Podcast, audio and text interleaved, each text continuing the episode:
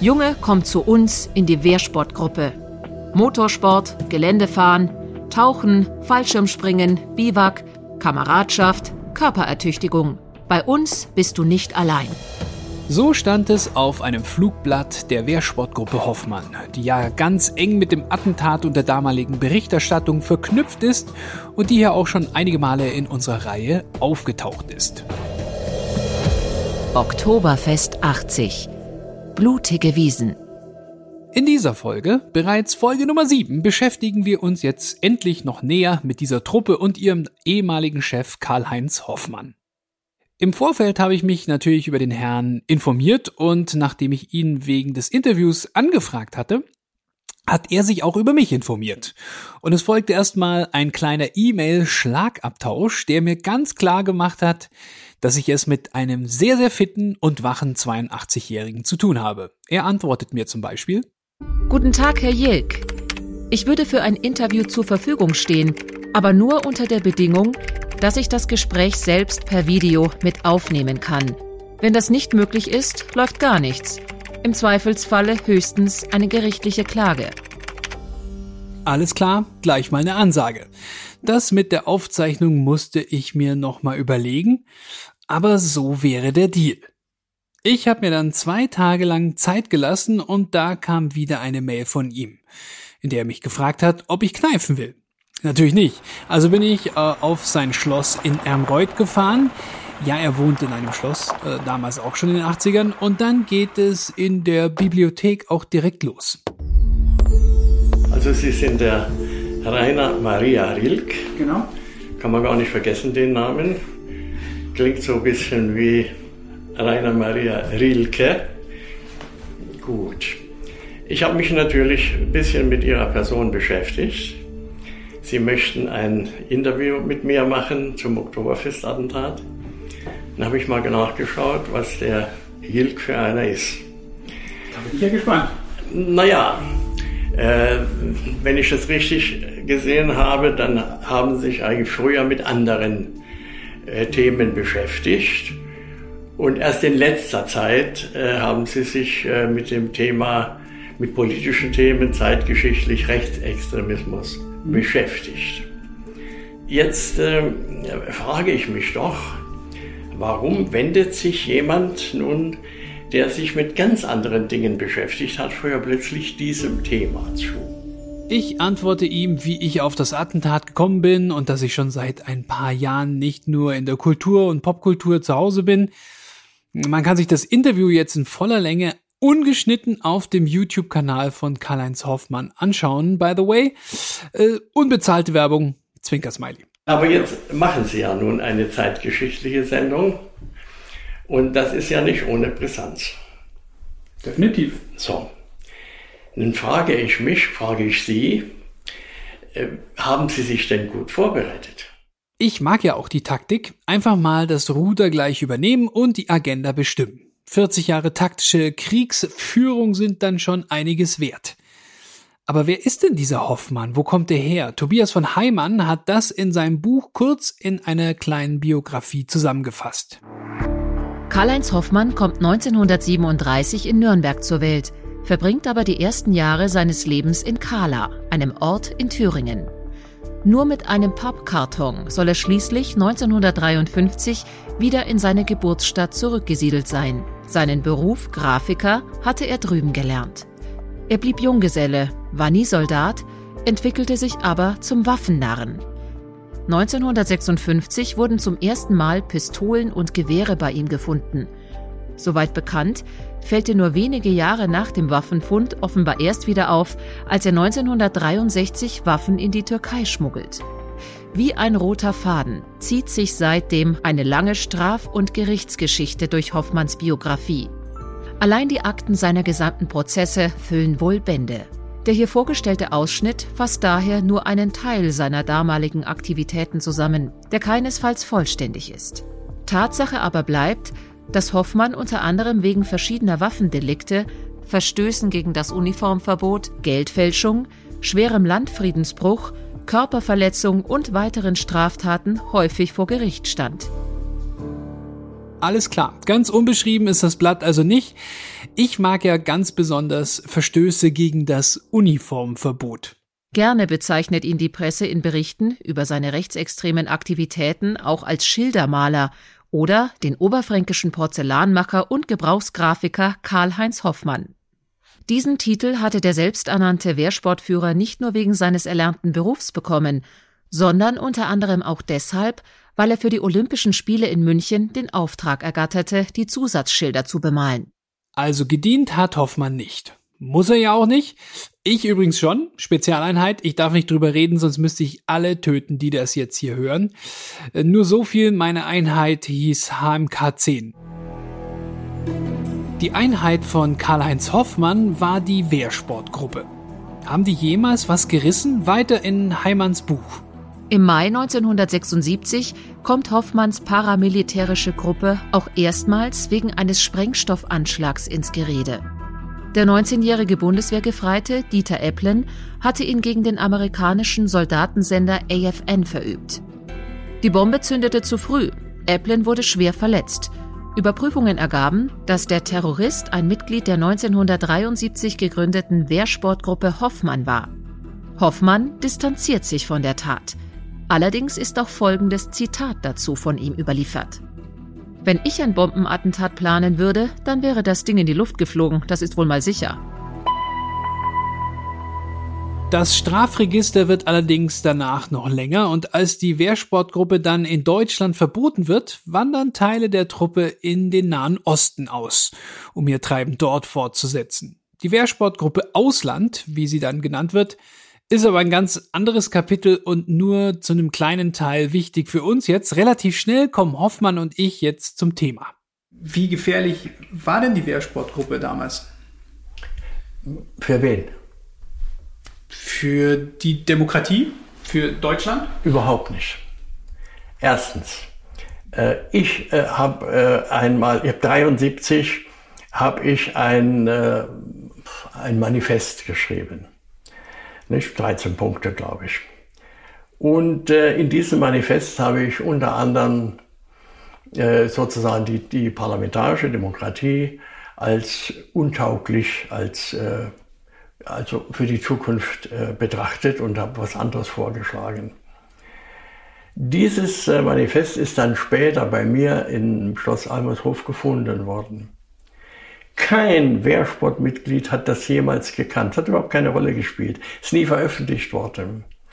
Aber man hatte es und es richtete sich gegen ihre Interessen. Also zum Beispiel Verstaatlichung der, äh, der Großindustrie, der Schwerindustrie. Ne? Aber das ist ja eigentlich eine linke Forderung und nicht unbedingt eine rechte. Ne? Adolf hat den nicht verstaatlicht. Krupp gab es bis zum Schluss. Ich bin etwas überrascht, als er Adolf sagt. Klingt ja fast so, als hätten sich die beiden gekannt. Aber ehrlich gesagt würde mich das jetzt auch nicht wundern. Äh, dann auch Entmachtung der Kirche.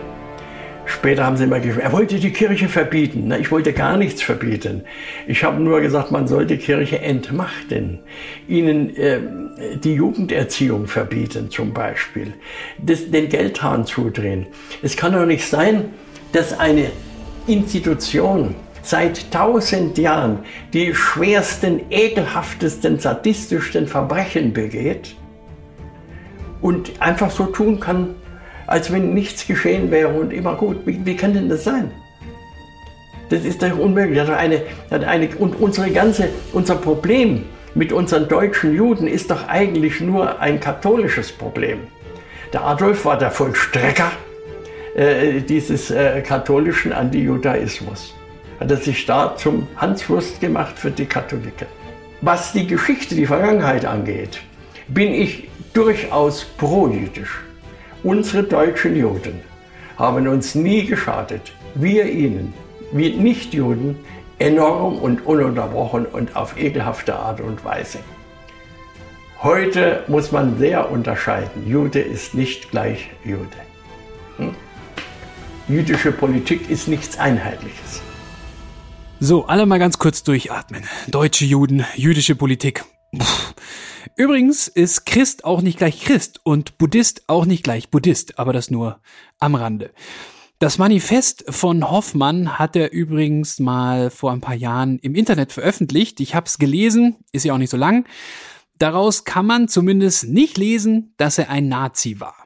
Ich habe in einem Tagesschau-Nachrichtenarchiv einen Beitrag zu Hoffmann gefunden. Ende September 1980 äußert er sich doch recht straff.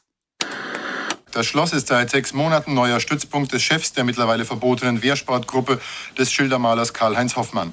Außer einer Zivilstreife der Polizei erinnert nichts an die gestrige Festnahmeaktion des Schleifers, wie sich Hoffmann von seinen 70 aktiven Wehrsportmännern titulieren ließ. Die Wehrsportgruppe ist nach den Worten des heute 41-jährigen Karl-Heinz Hoffmann die erste derartige paramilitärische Formation im Nachkriegsdeutschland. Erst jungen Burschen, dann auch jungen Mädchen wurde seit 1974 hier Gelegenheit zum Guerillatraining unter konspirativen, sprich verschwörerischen Verhältnissen geboten. Ebenso wie es in der Wehrsportgruppe eine knallharte Hierarchie nach dem Führerprinzip gab. Ab 1978 äußerte sich Karl-Heinz Hoffmann immer unverhohlener auf seinen meist sehr gut besuchten Veranstaltungen über seine Vorstellungen vom zukünftigen Führerstaat. Dieser Riesenballast von circa 450 Parlamentariern, die alle unser Geld verbrauchen und schnattern. Dieser Riesenapparat wird abgesetzt und es gibt eine Regierungsgruppe, sagen wir, von zwölf Leuten einer generalstabsähnlichen Struktur. Kurz nach dem Verbot seiner Organisation im Februar dieses Jahres äußerte sich Hoffmann über den zukünftigen Weg der Wehrsportgruppe. Weiterhin sagen, dass es äh, absolut falsch ist, wenn man glaubt, dass man Menschen mit einer solchen Behandlung dazu bringen kann, dass sie aufgeben und Ruhe geben. Nicht Menschen unserer Art. Wir werden dem Unrecht so lange entgegentreten, bis wir umfallen. Es gibt auch noch eine riesen Palette von Möglichkeiten, äh, tätig zu werden und wahrscheinlich auf eine wesentlich unangenehmere Art.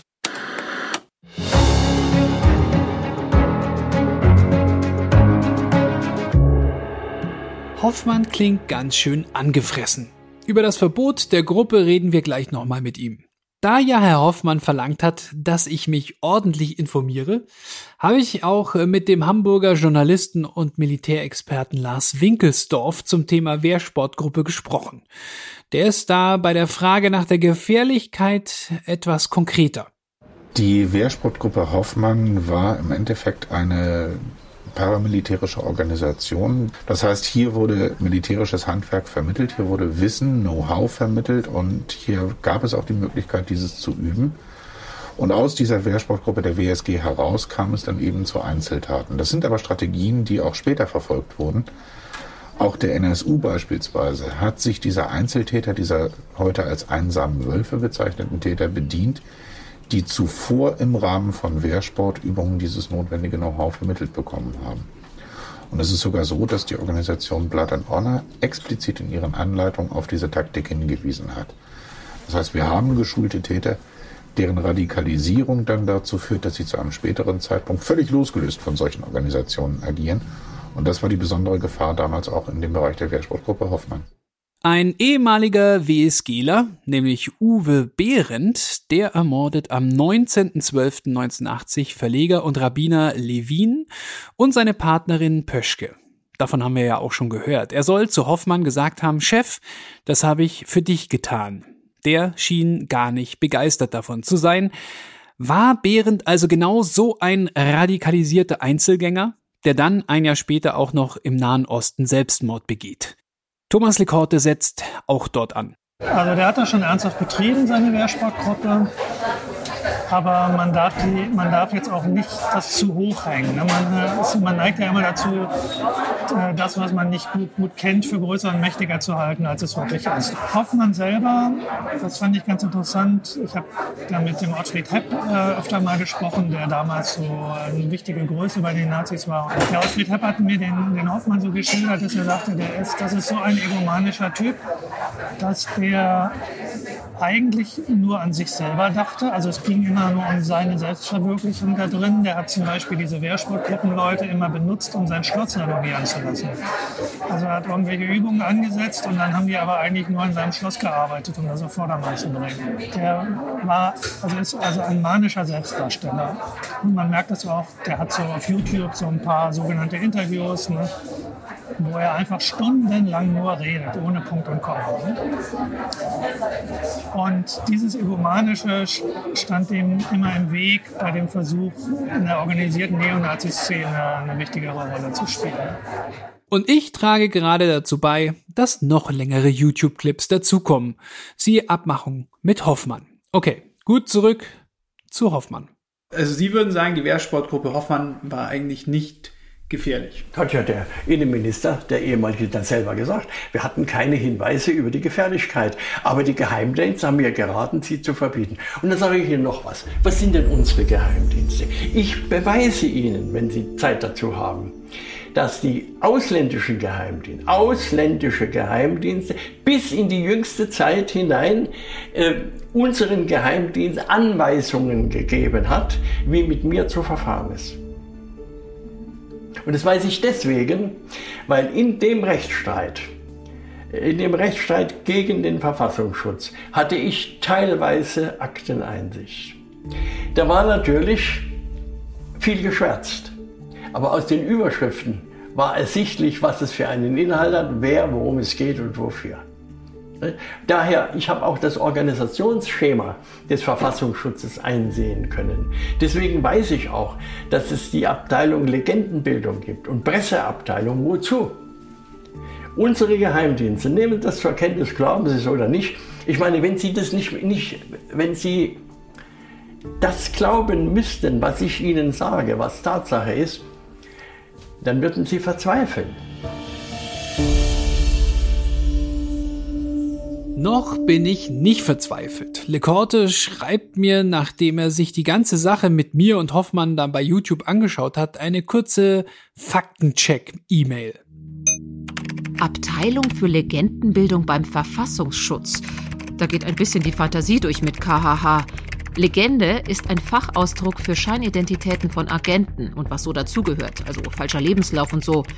Diese Stelle ist auch ein gutes Beispiel für das System KHH. Durch seine rhetorische Frage Wissen Sie das? prüft er ab, ob es Widerspruch gibt, ob mit Fachwissen gekontert wird. Wenn du an der Stelle Kontra gegeben hättest, hätte er vermutlich das Thema gewechselt. Aber es ist ja gar nicht so einfach dazwischen zu grätschen, wenn Herr Hoffmann im Flow ist. Was die Gefährlichkeit der Wehrsportgruppe angeht, muss man also zwei Seiten betrachten. Einmal die Gefahr durch die Ideen und Inhalte und auf der anderen Seite auch die Gefahr durch Waffen. Wir haben ja gehört in dem Tagesschaubeitrag, dass bei Hausdurchsuchungen unzählige Waffen gefunden wurden, zum Teil noch aus dem Zweiten Weltkrieg. Journalist und Waffenexperte Lars Winkelsdorf dazu. Es gab damals genauso rechten Terrorismus, wie es ihn heute gibt. Es unterschied sich auch kaum von linkem Terrorismus. Das Problem war, er war medial nicht so im Vordergrund. Das heißt, es wurde tatsächlich in der Bevölkerung weitestgehend vergessen, dass es das gab. Aber es gab damals zum Beispiel Anschläge auf Stromleitungen, auf Sendeeinrichtungen fürs Fernsehen, gerade im Kontext mit einer Fernsehserie, die sich intensiv erstmalig mit dem Holocaust auch beschäftigt hat. Es gab damals genauso Attentatsversuche im Kontext ähm, auf jüdische Mitbürger, die stattgefunden haben, aus der Wehrsportgruppe Hoffmann auch heraus von Mitgliedern betrieben wurden. Und was damals eben verwendet wurde an Waffen, an Kampfmitteln, um diese Anschläge auch zu begehen, das waren tatsächlich Relikte aus dem Zweiten Weltkrieg, Relikte, die auch jetzt beim nationalsozialistischen Untergrund verwendet wurden. Also beim Mord auf die äh, Beamtin Kiesewetter in Heilbronn zum Beispiel, das waren Pistolen aus dem Zweiten Weltkrieg. Man darf das keinesfalls unterschätzen. Nur weil diese Objekte alt sind, heißt es ja nicht, dass sie nicht gebrauchsfähig sind. Das gleiche Problem haben wir, wenn wir Sprengstoffe betrachten. Stimmt, über die Bombe haben wir schon ein paar Mal kurz gesprochen. In Folge 9 wird Lars Winkelsdorf nochmal ausführlicher seine Einschätzung dazu abgeben. Um die Wehrsportgruppe noch ein bisschen besser verstehen zu können, lohnt sich ein Blick in das Buch von Ulrich Chaussy, dem Journalisten, was das Oktoberfest-Attentat angeht. Und der schreibt dazu unter anderem, der Chef wusste darum gerade so gut wie um das ungeliebte geltende Recht. So ließ er auf die Einladungen zu den Wehrsportübungen drucken, entgegen landläufiger Meinung gibt es keine politische Schulung bei uns. Den vertrauten Wehrsportmännern bot er in geschlossener Runde das Manifest der Bewegung zur Verwirklichung der rational-pragmatischen Sozialhierarchie an. Mal sprach der Chef persönlich, mal halte sein Bekenntnis vor versammelter Mannschaft im Keller vom Tonband.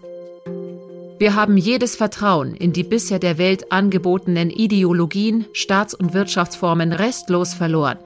Wir verlangen ein System der wissenschaftlichen Planung, der Zweckmäßigkeit und der Vernunft. Alle Lebensbereiche dieser Erde beherrschen Marionettenregierungen der internationalen Hochfinanz. Ein Operettengeneral? Wie jede Operette hatte auch diese ihre ernsthaften Liebhaber.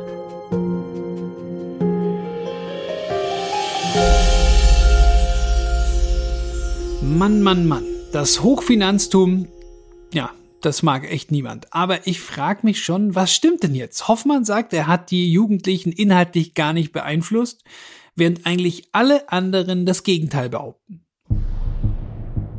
Was ich mir aber sehr gut vorstellen kann, dass Hoffmann damals als Typ junge Menschen gut beeinflussen konnte. Er ist definitiv charismatisch und kann super reden. Und viel.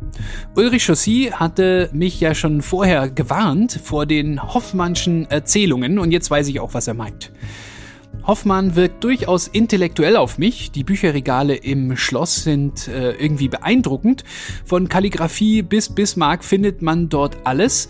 Ich bin mir sicher, der hat die alle gelesen und wahrscheinlich auch einigen Autoren geschrieben, wenn sie Fehler gemacht haben. Das macht es für mich noch schwieriger, Hoffmann zu greifen.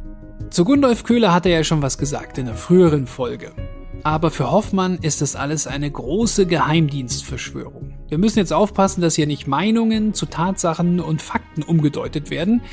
Aber da wir uns in der nächsten Folge noch intensiver mit Geheimdiensten in Ost und West in den 80ern befassen, lassen wir jetzt Hoffmann einfach mal weiter ausführen. Allerdings setze ich mal die E-Mail-Kommentare zur Interviewsichtung durch Thomas Lekorte dagegen. Viel Spaß! Also Ihrer Meinung nach ist ja das alles passiert, damit man Sie loswerden kann. Naja, ich will mal so sagen. Ich muss jetzt Folgendes dazu sagen. Ich habe ja auch ein Buch geschrieben, die Oktoberfestlegende. Das habe ich zu einem Zeitpunkt geschrieben. Ich lag nicht falsch, ich muss nicht zurücknehmen. Aber ich habe die wichtigsten Informationen erst Jahre später bekommen. Zum Beispiel die Information, ich habe hab das auch schriftlich, nicht?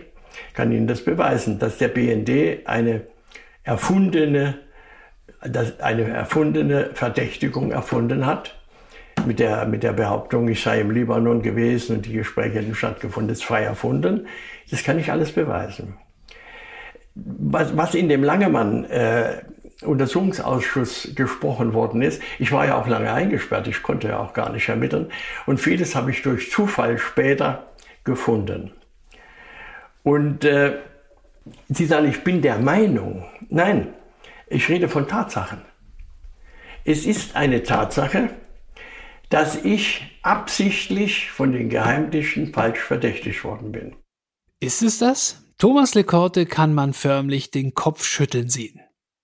Okay, dann kommen ein paar schöne Beispiele für eine seiner Methoden, vor denen ich dich gewarnt habe. Durch die Themen wandern, durch Detailkenntnisse verblüffen und dabei en passant Wahrheit und Unwahrheit bzw. Spekulation zu vermischen. Im Zweifel überbrückt er durch Glaube, Überzeugungskraft und mutmaßlich stechenden Blick die Lücken in seiner Argumentation. Jep, die Person Hoffmann zieht einen schon in den Bann. Ihr könnt das ja gerade nicht sehen. Aber bei YouTube, wie schon gesagt. Es ist eine Tatsache, dass der Chef des Verfassungsschutzes wissentlich, absichtlich einen Bericht abgegeben, einen falschen Bericht abgegeben hat, in der Absicht, mir dieses Attentat zuzurechnen. Das ist eine Tatsache. Das lässt sich gar, das lässt sich gar nicht, das lässt sich beweisen, das ist in den Akten. In welchen Akten denn eigentlich? In den, in den Ermittlungsakten. Und wenn Sie, wenn Sie an die Akten rankämen, zum Ermittlungsausschuss Langemann, der ja geheim ist, in diesem, haben Sie eine Vorstellung, was da gesprochen worden ist? Nein. Da war der Langemann und Komplizen. Einer seiner Komplizen, ein ehemaliger Kriminalbeamter äh, Dr. Kolmar, der aus dem Dienst ausgeschieden ist. Und der dritte im Bunde war der Superagent Maus. Der war der Einzige, der kein Beamter war. Der Kolmar ist vorher ausgestiegen. Und warum? Und die haben tatsächlich in diesem Ermittlungsausschuss gesagt, da sind die, die Zuhörer blass geworden. Die haben gesagt, wir wollten eine terroristische Vereinigung bestehend aus drei, vier Leuten ins Leben rufen, die dann von sich reden machen. Wer jetzt gerade gestutzt hat, den Superagenten Maus gab es oder beziehungsweise gibt es wirklich. Ich hatte von dem auch noch nicht so viel gehört vor meinen Recherchen. Gegen ihn wird übrigens gerade wegen Steuerhinterziehung ermittelt. Der Agent aber sagt auf seiner Homepage, ja, der hat eine, das ist alles Quatsch. Diese Konten auf den Cayman Islands und Co. habe er natürlich gebraucht, um als Agent geheime Transaktionen durchzuführen. Jetzt mal alles sehr, sehr verknappt dargestellt. Und ich setze zeitgeschichtliche Marken. Über das, was ich geschrieben und gesagt habe, werden künftige Historiker nicht hinwegkommen. Dann wird es irgendwann mal Ihrer Meinung nach öffentlicher werden. Im Endeffekt müsste ja jemand auspacken, der mit dabei war. Das wäre ja, so langsam wird es ein bisschen gefährlich, äh, was die Nein. Zeit angeht, weil die meisten sind wahrscheinlich auspacken, schon nicht mehr da. der dabei war, die sind alle tot. Man wartet schön brav, bis sie alle tot sind. Es würde schon genügen, wenn sie so fair wären. Aber das, das würde ja bedeuten, da können sie sich ja alles selber liquidieren. Da würde ja die, die Bundesrepublik in den Fugen wackeln. Sie müssten doch nur offenlegen, was sie bei dem Langemann bei der Hausdurchsuchung gefunden haben. Ne? Nur das müssten sie öffentlich machen, was, was Anlass war, ihn zu verhaften und einzusperren. Und dann nochmal das, was die äh, Kandidaten in dem Langemann-Untersuchungsausschuss von sich gegeben haben. Hm? Nur das, das würde schon genügen. Die wissen das ganz genau. Ich weiß es nicht. Aber was meint Thomas Lekorte? Dass er Hass auf Langemann schiebt, ist verständlich. Und da wird KHH auch wieder ungenau. Denn Langemann war ja nicht VS-Präsident, sondern Referatsleiter im Innenministerium. Und er wurde auch nicht verhaftet. Bei sich selbst legt Hoffmann großen Wert auf die korrekte Unterscheidung von Festnahme und Verhaftung. Bei Langemann ist ihm das nicht so wichtig. Der war auch nur festgenommen, nicht verhaftet. Langemann war aber wirklich eine üble Figur und das kann man gut bei Ulrich Chaussy nachlesen. Und Karl-Heinz Hoffmann schraubt sich weiter seine Realität irgendwie zusammen. Live, während wir zusammensitzen. Aber vielleicht muss ich ja erst erwachen so wie es die Esoteriker, Verschwörungsgläubigen etc. auf Demos in Berlin verlangen. Die wollten einen privaten Nachrichtendienst aufziehen, so ähnlich wie der Maus das schon gemacht hat, um andere äh, größere Nachrichtendienste beliefern zu können. Sie wollten aber aus dem Apparat raus, den Langemann haben sie benutzt, der war der Einzige, der noch im Dienst war das haben Sie in diesem Ausschuss gesagt, Sie wollten einen privaten Geheimdienst äh, machen. Die haben das geplant. Und mich unschädlich zu machen, ja, die Wehrsportgruppe war verboten. Und ich habe ihnen nicht den Gefallen getan, illegal weiterzumachen. Wir haben ein leichtes Spiel gehabt. Die Wehrsportgruppe ist verboten worden, weil sie so gefährlich war. Nein, der Baum, der die Wehrsportgruppe verboten hat, der hat erst vor zwei Jahren im Fernsehen, leider habe ich das nicht mitschneiden können, ist er gefragt worden. Hat man denn, so als Vorwurf, hat man denn damals nicht schon früher die Gefährlichkeit der Wehrsportgruppe erkennen können? Und das alles immer so mit dem Denken, mit dem Hintergrund Oktoberfestattentat. Und dann hat er gesagt, nein, das nicht. War er auch nicht. Nein, das nicht. Aber die Geheimdienste haben mir geraten, die Gruppe zu verbieten. Weiter hat er gesagt, wörtlich. War ja auch nicht schwer, war ja keine Partei. Das heißt, eine Partei hätten sie nicht so einfach verbieten können. So. Und die wussten ganz genau, dass ich die Wehrsportgruppe selbst liquidieren würde. Ich hätte vielleicht noch ein Dreivierteljahr, höchstens ein Jahr weitergemacht. Und dann hätte ich die zugemacht und hätte eine, eine Parteiaufbauorganisation gegründet. Was meint Thomas Lekorte dazu? Ah, der erste interessante Punkt. Er habe damals 1980 sowieso geplant gehabt, die WSG zu schließen und eine Partei zu gründen. Hm, das kann natürlich im Rückblick romantisierte Erinnerung sein. Die Idee gab es damals sicher, aber ob es so konkret war, habe ich jedenfalls bisher noch nicht so eindeutig gehört von ihm. Mit einer Parteiaufbauorganisation hätte ich die uniformierte Gruppe nicht halten können. Und in der uniformierten Gruppe hätte ich keine Politik machen können. Das wussten die. Und das wäre sehr viel gefährlicher gewesen. Das heißt, sie hätten sich ja damit zufrieden geben können. Sie hätten ja sagen können, gut, haben wir jetzt verboten, haben ihnen alles weggenommen. Das war schauderhaft.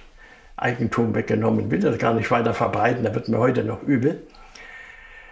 Also hier, hier war es so, wie sie hier gehaust haben. Ne? Dann haben die äh, Leute, die zugeschaut haben, die Nachbarn, die haben gesagt, es so wie damals bei den Juden. Damit war ich ausgeschaltet.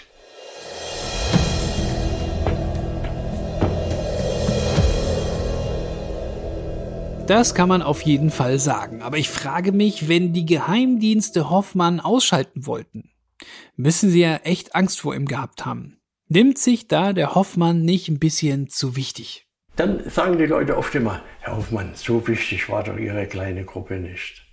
Ja, aber sie war wichtig genug, dass man mich aufwendig in den Libanon schickt und dort andocken lässt. Da war wichtig genug. Nein, es ging auch um die Palästinenser. Weil die wären doch wirklich sehr schlecht dargestanden, international. Und gerade der Arafat, der hat ja später sogar einen Friedensnobelpreis bekommen. Das hat ja den Israelis geraucht. Ne?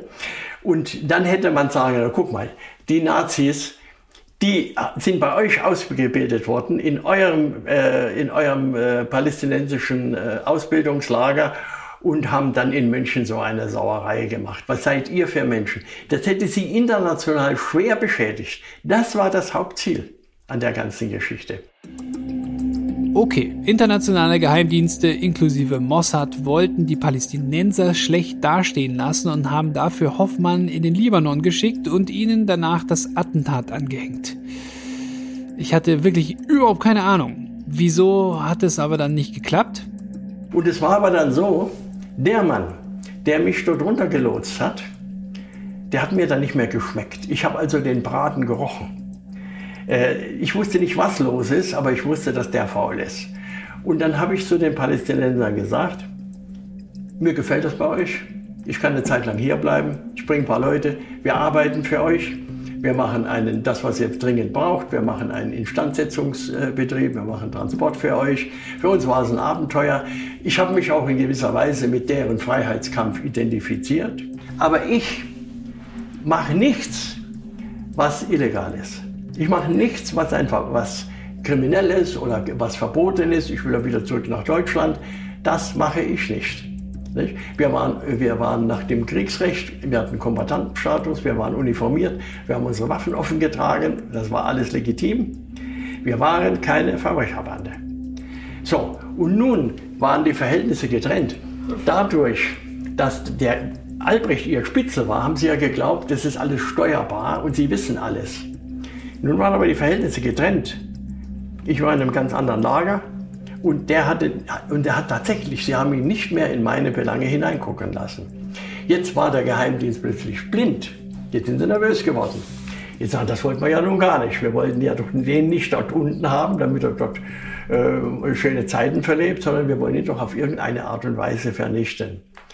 Und jetzt bringt er denen schon zum zweiten Mal, äh, liefert er denen äh, Militärausrüstung und so weiter. Also das ist nicht so einfach, wie Sie meinen. So wichtig ist doch der Hoffmann gar nicht. Ich sage Ihnen was, abschließend kann man fast sagen. Die Behörden und die meine Feinde sind, ich wollte nicht denen ihr Feind sein. Die haben mich zum Feind gemacht. Die haben mich von Anfang an ernster genommen als ich mich selber. Aber mich wundert es, dass es dann keine größere Aufmerksamkeit gefunden hat. Ja, äh, Gudele, begreifen Sie doch mal, was das bedeuten würde. wenn, wenn die Wahrheit ans Licht kommt, was das bedeutet.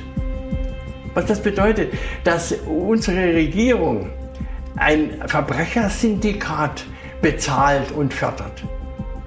Geheimdienste sind Verbrecher. Das sind, das sind kriminelle Vereinigungen, hochkarätig kriminelle Vereinigungen. Begreifen Sie das einmal? Glauben Sie denn, dass der Verfassungsschutz nichts zu tun hat mit diesem Amri in Berlin?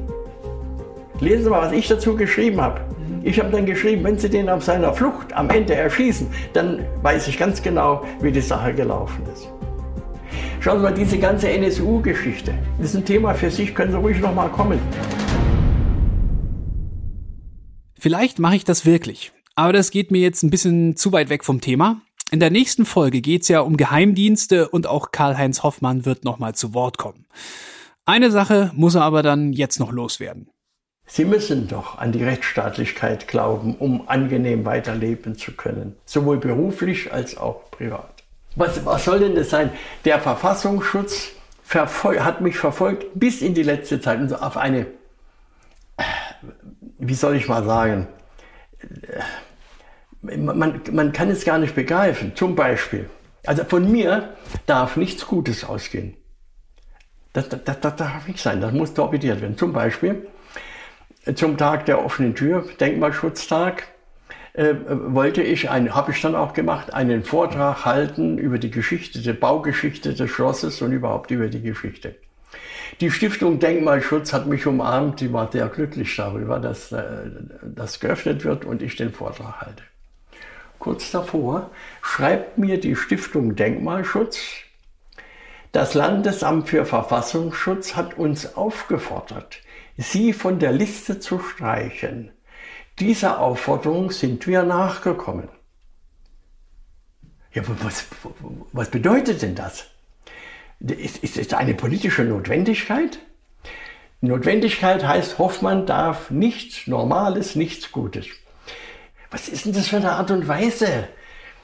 Was ist das für eine Art und Weise? Das ist doch schäbig. Und das ist noch wenig, das ist doch schäbig. Der Verfassungsschutz ist ein Kampfinstrument, genauso wie die Armee, nur noch viel gefährlicher. Der Verfassungsschutz schützt die Interessen der Herrschenden die, die Sie als Herrschenden annehmen, sind die scheinbar Herrschenden. Das sind doch alles nur Quislinge, das sind alles nur Marionetten. In Wirklichkeit herrscht die internationale Hochfinanz. Und du musst dazu sagen, damit meine ich nicht Juden. Doch schön, äh, ich wollte, ich könnte so gläubig sein wie Sie. Da fühlt man sich doch viel besser. Stellen Sie mal vor, wenn die ganze Sauerei, wenn das alles äh, wenn, wenn es ihnen wie Schuppen von den Augen fällt und sie merken, was da los ist, wenn sie selber mal der Betroffene sind, gefällt ihnen dann das Leben noch? Und was bedeutet das Leben für einen, wenn ich Leute neu kennenlerne? Furchtbar nett sind die immer. So lange, bis sie aufs Klo gehen und in, ins Handy reingucken und mal Wikipedia ankreuzen. Ne? Und dann steht dann äh, Neonazi und wird in Zusammenhang gebracht mit, der, mit dem Oktoberfestattentat. Da können sie keine Geschäfte mehr machen. Ne?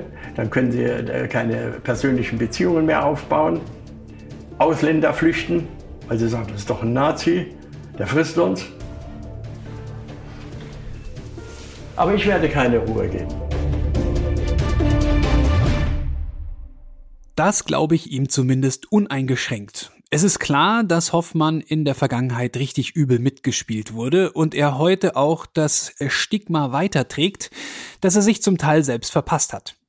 Aber das macht ihn jetzt auch nicht schuldlos und lammfromm. Er war ja auch im Gefängnis. Laut Berliner Zeitung kam Hoffmann 1981 in Haft und erhielt 1984 wegen diverser Delikte eine neuneinhalbjährige Haftstrafe. 1989 kam er aber dann vorzeitig frei wegen einer günstigen Sozialprognose, wie es hieß. Hoffmann möchte sich hier aber natürlich auch als Opfer darstellen und äh, nicht als Täter. Und eigentlich passt das ja auch ganz gut äh, zur anfangs gehörten Einschätzung, Hoffmann sei egozentrisch. Na, auch bei dieser Verschwörung dreht sich natürlich alles um ihn. Ich bin ganz ehrlich, ich kann mir seine Theorie auch wirklich weiterhin nicht vorstellen. Das muss aber jetzt nicht heißen, dass es nicht wahr ist. Ich schließe mich da Lekorte und seiner Sicht aus der Revision an. Das ist dieses übliche Paradoxon der Verschwörungsgläubigen. Die Bösen sind so supergenial und planen alles toll und haben alles im Griff und machen dann gleichzeitig die allerblödesten Fehler. Die Geheimnisse sind so supergeheim, aber stets einfach zu entdecken. Die nächste Folge ist auch super geheim, aber auch einfach zu entdecken. Es geht um die Geheimdienste, Verfassungsschutz, BND und MFS.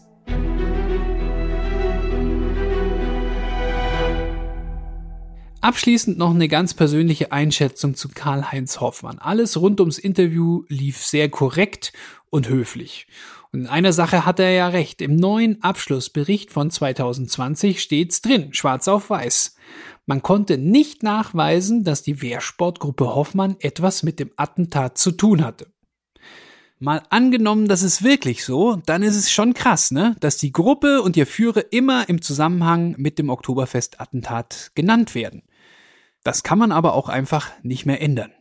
Und ich glaube, ein Geheimdienstskandal, ne, so wie Hoffmann das sagt, dass es ja ein Riesenskandal wäre, ich glaube, der würde bei uns in Deutschland kaum Aufsehen erregen. Was schon für Skandale hier entdeckt wurden in Deutschland und wie wenig das dann irgendwas bewirkt hat. Also, das ist jetzt nur aber eine persönliche Vermutung.